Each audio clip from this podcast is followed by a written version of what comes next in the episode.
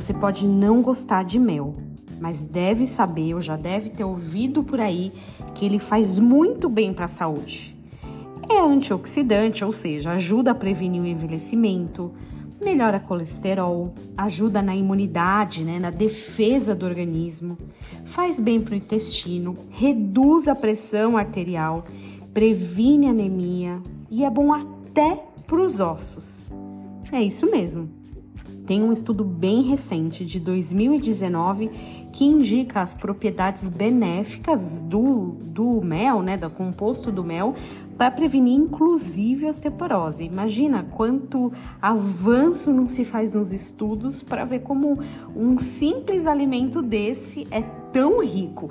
E não, não dá para achar outra coisa, né? Até a forma como o mel é produzido, como as abelhas se organizam, daí já dá para ver que é de fato um alimento super especial. Mas ó, não sai daqui comendo um monte de mel, porque ele também tem uma contraindicação para quem não pode comer açúcar, né? Então, se você é diabético, tem que falar com o médico antes de sair utilizando para melhorar as outras coisas. Você vê que engraçado?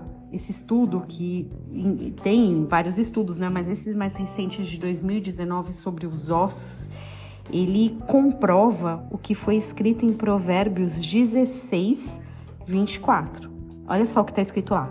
Favo de mel são as palavras suaves, doces para a alma e saúde para os ossos. Favos de mel são as palavras suaves, como doce para a alma e saúde para os ossos. Desde lá de trás, ou seja, mais ou menos entre 1015 a 975 antes de Cristo, já se previa, a palavra inspirada já dizia que o mel era bom para a saúde dos ossos. Pensa, a gente está em 2022, 2022 depois de Cristo. Faz a conta de quanto tempo atrás isso foi escrito.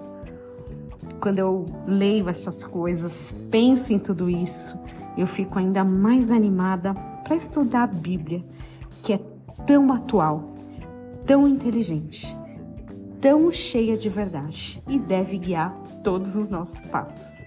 Que você tenha um dia doce aí como o meu, em nome de Jesus.